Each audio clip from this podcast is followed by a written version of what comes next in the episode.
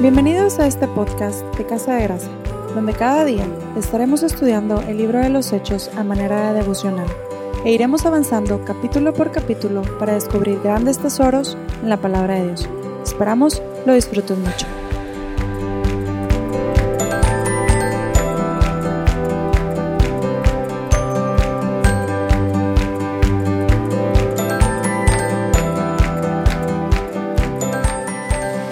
Hola familia, ¿cómo están? Bienvenidos a nuestro quinto episodio de este podcast devocional del libro de Hechos. Queremos felicitar a todos los que han estado tomando compromiso de tener un devocional diario con Dios, porque definitivamente creemos que estos compromisos hacen una gran diferencia en nuestra vida. Comenzamos con el capítulo 2 del libro de Hechos el cual marca un evento sobrenatural, impresionante y decisivo en la historia del reino de Dios.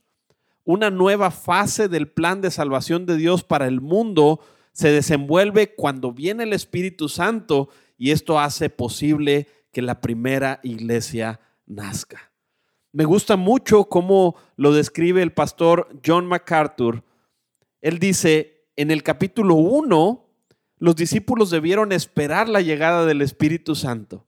En el capítulo 2, el Espíritu viene. En el capítulo 1 fueron preparados. En el 2 recibieron poder. En el capítulo 1 fueron retenidos. En el 2 fueron enviados.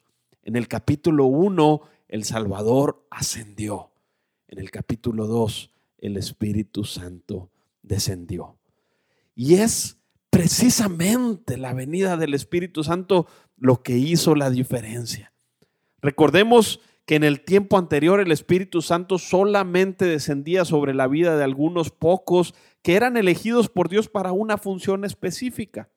Sin embargo, la promesa de Dios que fue repetida varias veces en los evangelios era que el Espíritu Santo vendría y moraría en la vida de cada creyente. Para facilitar la comprensión de este capítulo, vamos a dividir esta sección que corresponde al día de hoy en tres partes. La primera parte la encontramos en los versos del 1 al 4, donde vemos la evidencia del Espíritu Santo. El evento del que nos referimos ocurrió el día del Pentecostés, que significa quincuagésimo, nombre que se le daba a la fiesta de las semanas o de la cosecha de los primeros frutos descrita en el Antiguo Testamento.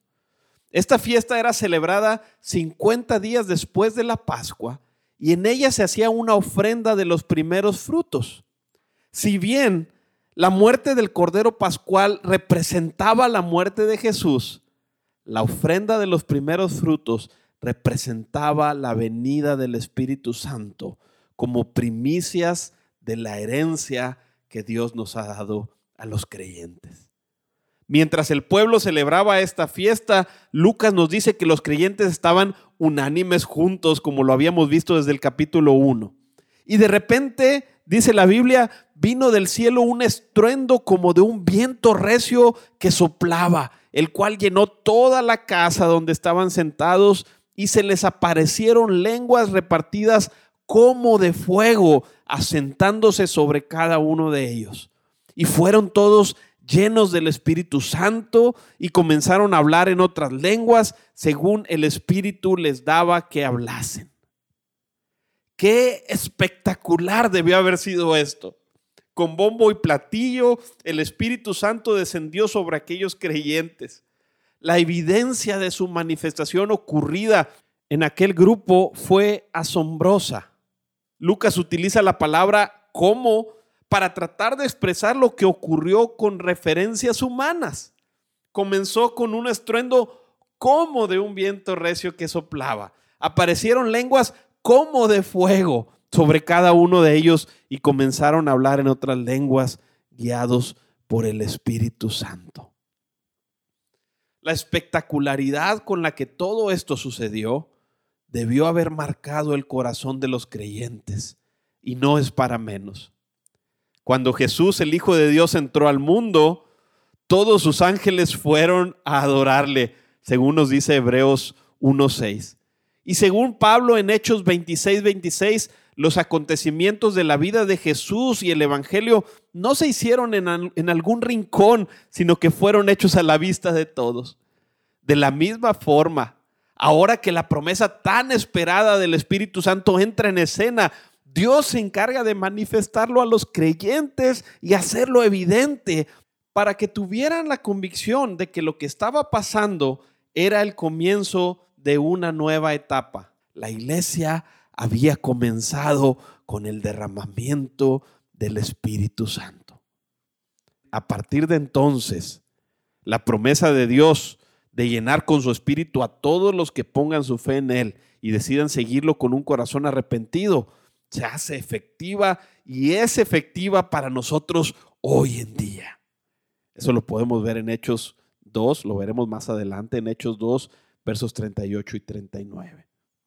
Además, por el mismo Espíritu somos hechos parte del cuerpo de Cristo y por lo tanto miembros de la familia de Dios, la cual es su iglesia, según nos dice Primera de Corintios 12:13.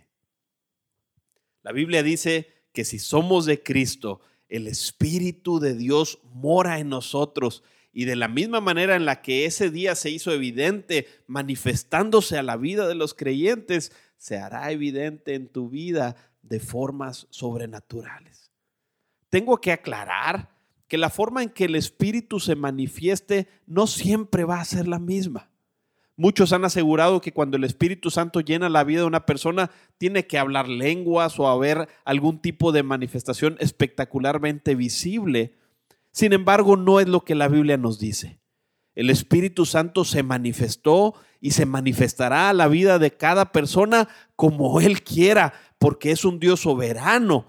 Y aunque no todas sus manifestaciones son espectaculares a simple vista, su obra siempre es sobrenatural porque es un Dios sobrenatural. ¿A qué me refiero con esto? A que aunque algunas cosas para nosotros puedan ser simples, como el arrepentimiento, el cambio de carácter de una persona, el abandono de vicios y cosas parecidas a estas, que déjenme decirles, de verdad no son nada simples, aunque a veces así las vemos. Estas también son obras del Espíritu Santo llenando la vida de una persona y son milagros tan grandes como los que ocurrieron en el día del Pentecostés en Hechos, solo que muchas veces no nos damos cuenta. No hay mayor milagro que el Espíritu Santo dando vida y transformando nuestro duro corazón. Así que valoremos su presencia en nuestra vida, porque Él siempre se manifiesta a los que le buscan de todo corazón.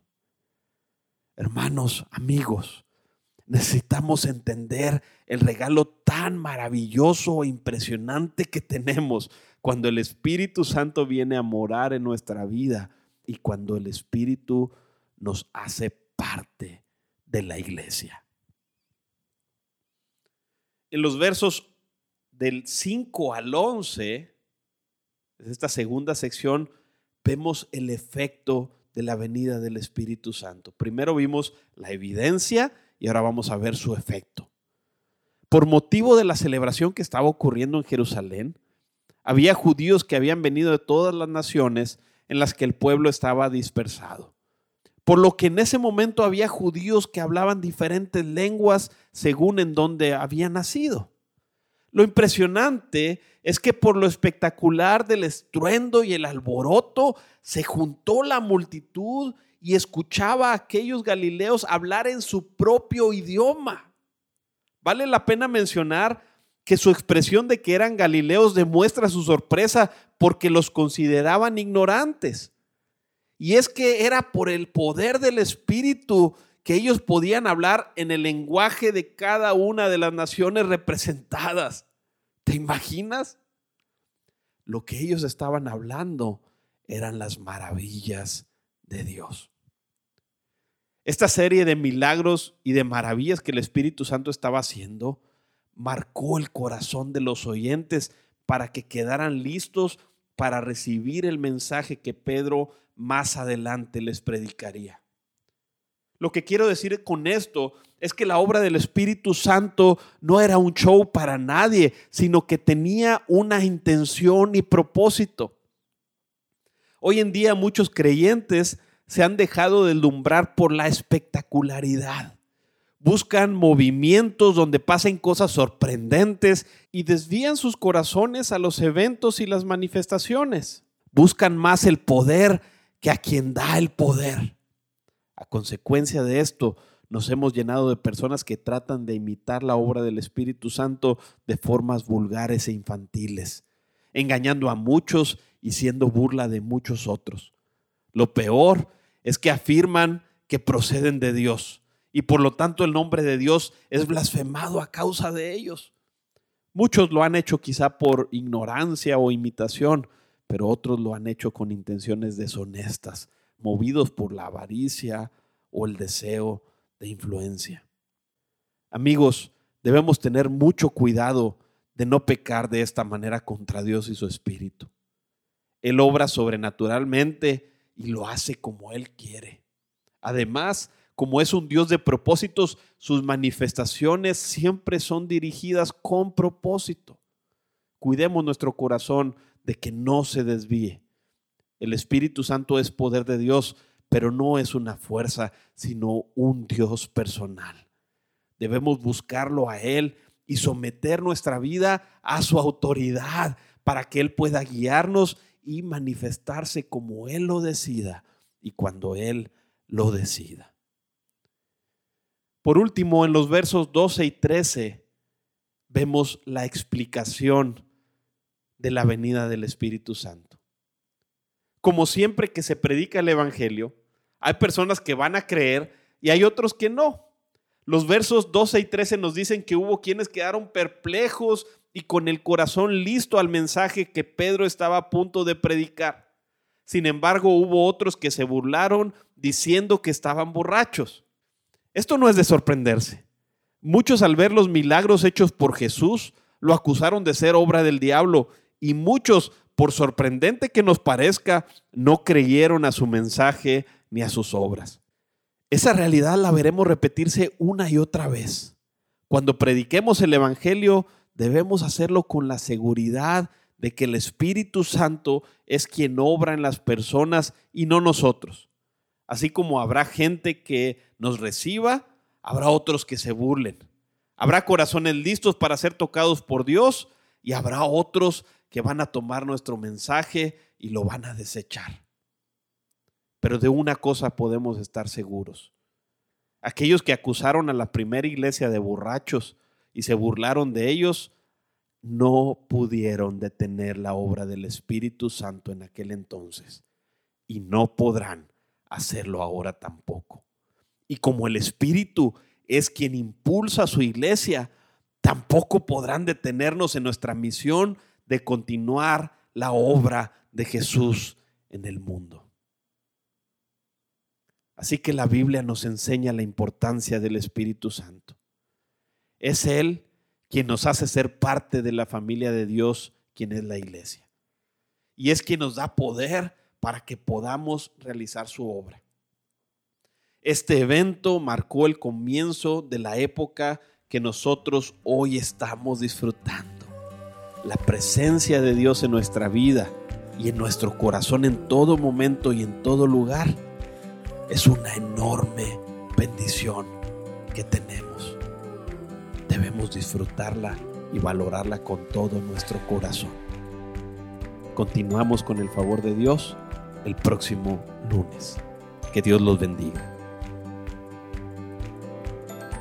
Nuestro motivo de oración el día de hoy es, ora a Jesús para que te permita percibir la obra del Espíritu Santo en tu vida Agradecele por su presencia y pídele que te permita ser un instrumento para que otros puedan conocer a Jesús. Recuerda que el Señor te escucha, así que ora con fe, porque Dios siempre responde. Gracias por escucharnos.